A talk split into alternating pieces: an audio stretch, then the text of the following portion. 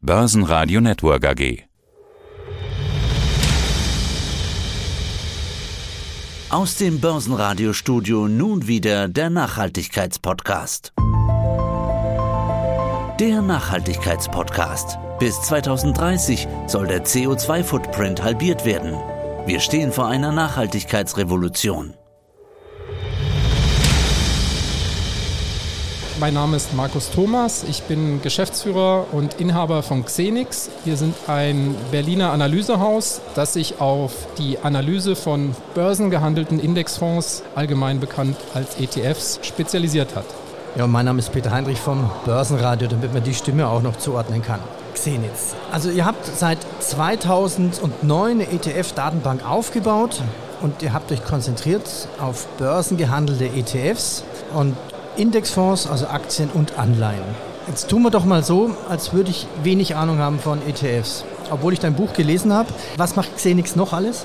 Also wir fangen damit an, Indizes zu analysieren, nehmen diese Indizes in unsere Datenbank und schauen, wie viele Produkte, ETFs und auch Indexfonds mittlerweile ohne Börsennotierung bestehen auf diese Indizes. Wir bilden dann Peer Groups, beispielsweise auf die aktuell 10 DAX-ETFs die den DAX 40 Index abbilden und vergleichen die Indexnachbildung, den Börsenhandel und grundsätzlich die Transparenz der 10 DAX ETFs und können somit im Anschluss sagen, welcher dieser DAX ETFs ist der beste, wie sieht der Durchschnitt aus und welche ein, zwei Produkte sind vielleicht unterdurchschnittlich in dieser Peer Group. Und diese Leistungen veröffentlichen wir und publizieren wir beispielsweise auch über unsere ETF Awards, die wir mittlerweile in fünf Ländern veranstalten. Und welcher DAX-ETF ist der beste? Es gibt drei sehr gute DAX-ETFs. Ich möchte keinen namentlich nennen. Okay, dann machen wir es anders. Nach welchen Kriterien wird denn definiert, er ist der Beste? Weil es gibt ja so viele und kaum drehe ich mich rum, gibt es schon wieder neue.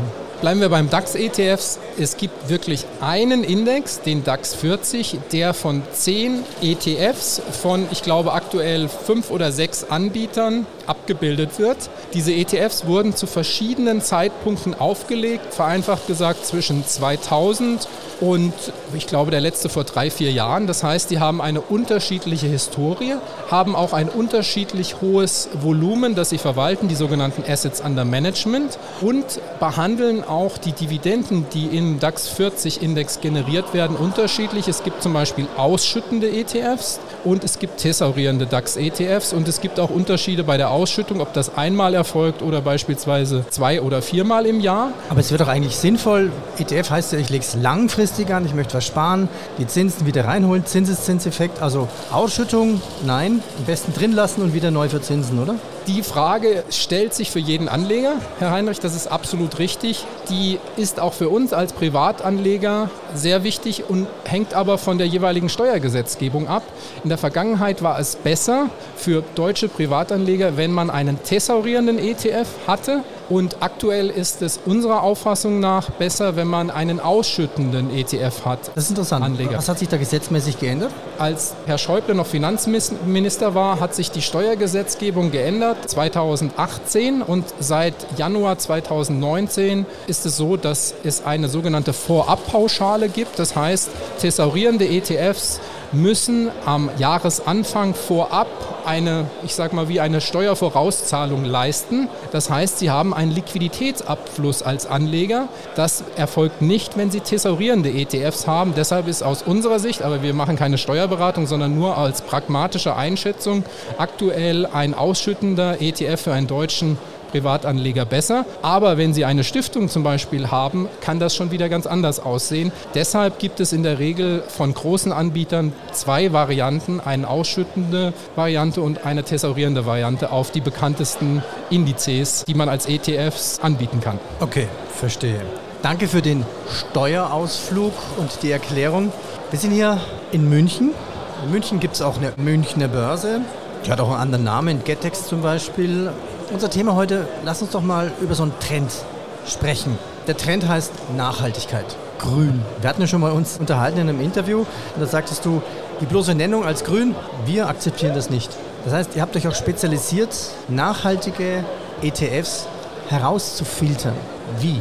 Wir haben für die Börse Getex, das ist die ETF-Plattform der Börse München, vereinfacht gesagt, im letzten Sommer uns überlegt, welche Kriterien könnten nachhaltig orientierten Anlegern helfen, wenn sie einen Indexfonds auswählen möchten.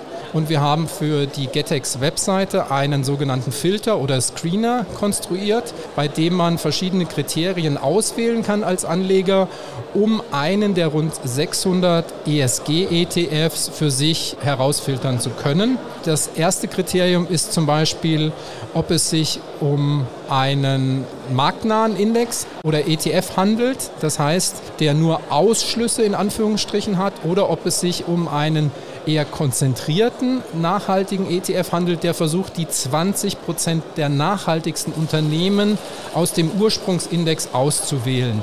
Dann ist man nämlich zwar sehr nachhaltig in dem Portfolio, aber investiert nicht mehr marktnah, wie es ursprünglich mit den ETFs die ursprüngliche Anlageidee gewesen ist. Okay, jetzt könnte man sich nochmal philosophisch unterhalten, was ist marktnah?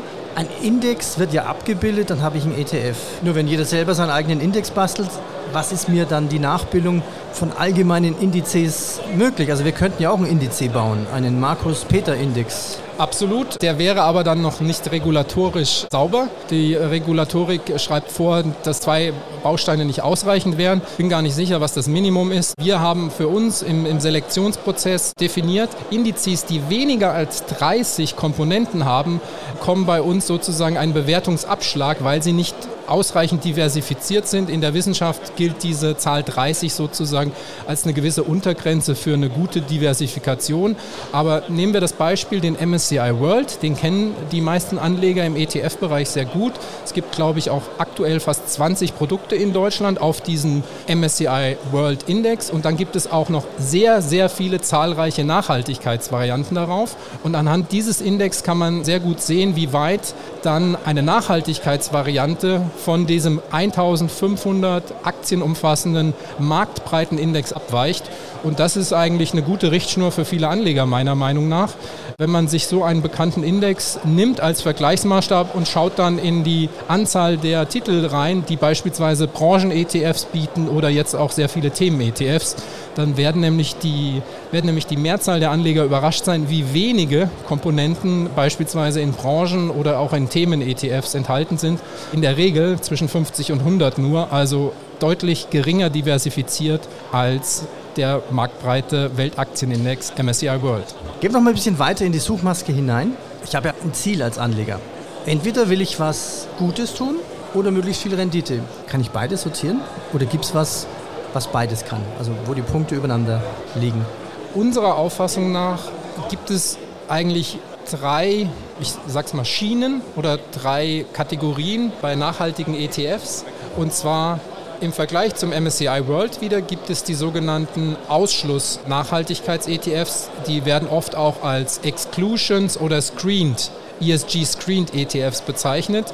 Diese Konzepte Indexkonzepte schließen in der Regel rund 10 Prozent der am wenigsten nachhaltigen Unternehmen des Ursprungsindex aus. Das heißt, aus einem 1500er MSCI World ETF wird dann ein 1350 nach Nachhaltigkeit gefilterter MSCI World ETF. Das ist sozusagen marktnah in unserer Variante. Das wäre aus in Bezug auf Ihre Fragestellung die Rendite-Variante. Dann gibt es das Konzept der von MSCI entwickelt, der MSCI ESG Leaders. Da versucht man die nachhaltigeren 50 Prozent der Unternehmen herauszufiltern, versucht aber auch gleichzeitig in diesem 50-Prozent-Index, der dann ungefähr 700 bis 750 Aktien enthält, die Branchenstruktur des Ursprungsindex wieder zu replizieren, damit man nicht zu sehr vom Ursprungsindex abweicht. Das wäre eine Lösung zwischen Nachhaltigkeit und Marktorientierung, genau in der Mitte. Und die nachhaltige Variante, wo ich sage, ich bin ein ethischer Investor, der Nachhaltigkeit höher bewertet als die Rendite, der sollte auf ein SRI-Konzept gehen und dort bekommt er dann beispielsweise die 20% besten nachhaltigen Unternehmen aus dem MSCI World. Das heißt, er hat ein Portfolio von rund 325 Aktien, das auf Nachhaltigkeit ausgerichtet ist. Und das sind die wirklich echten Artikel 9 Fonds mit Impact-Wirkung? Nein, das ist eine Diskussion, die ja in den letzten Monaten und Quartalen geführt wurde. Man äh, darf nicht aus den Augen verlieren, dass die sogenannte SFDR-Regulierung der Europäischen Union eigentlich eine Transparenzregulierung ist und die Anbieter vor eineinhalb Jahren das erste Mal verpflichtet hat, transparent zu machen, was ist in ihren Indizes, in ihren ETFs in Bezug auf Nachhaltigkeit. Unserer Auffassung nach gibt es als wirkliche Impact-ETFs eigentlich nur ESG Green Bond ETFs. Das heißt, das sind ETFs für Anleihen, Unternehmen und Staatsanleihen, die in sich die Anleihen schon das Ziel haben, auch ein soziales Projekt oder ein soziales Ziel zu verfolgen, wo man wirklich messbar von einem Impact sprechen kann. Also nicht jetzt Aktien, sondern wirklich dieser Anleihengedanke. Es wird Geld angesammelt, ich habe eine, eine Idee und mit dieser Idee wird irgendwas Gutes, ESG-mäßiges gefördert. Genau, das ist unserer Auffassung nach und auch wenn man sich die Zahlen anschaut, sind das aktuell wirklich die, die einzig wahren ESG Artikel 9 ETFs.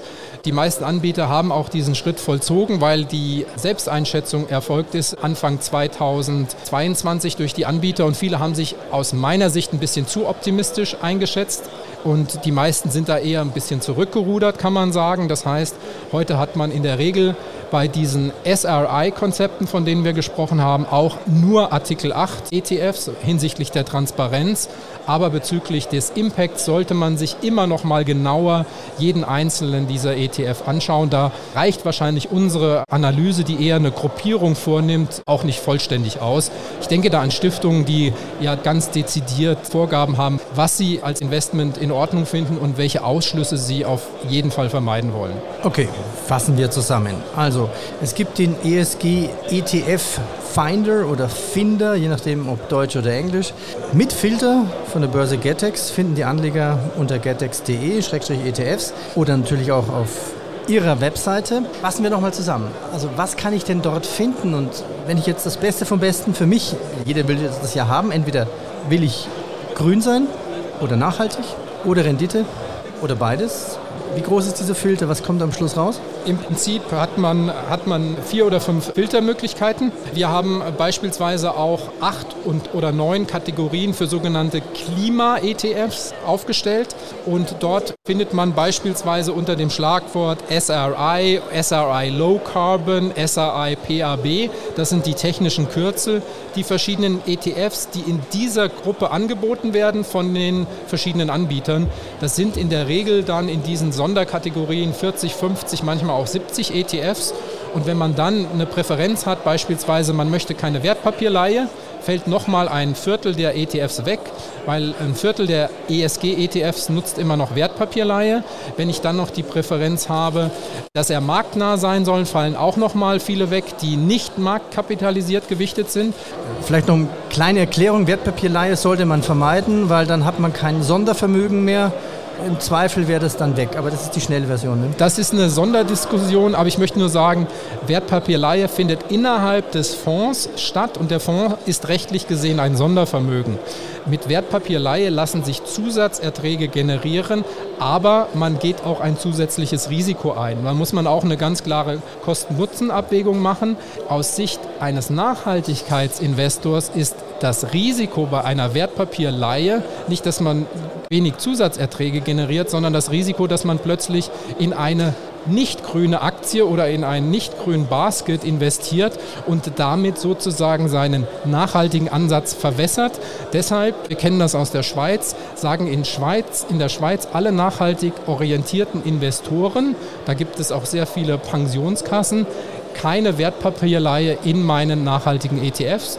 Und ich halte das auch für einen deutschen Anleger als eine gute Richtschnur. Vielen Dank an Dr. Markus Thomas von Xenix. Danke, Danke. Ihnen, Herr Heinrich.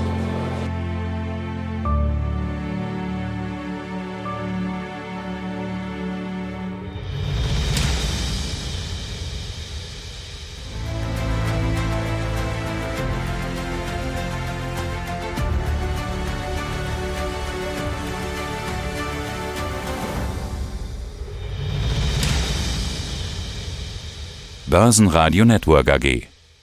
Unser Green Deal für Sie, der Börsenradio Nachhaltigkeitspodcast. Das war der Nachhaltigkeitspodcast mit Peter Heinrich.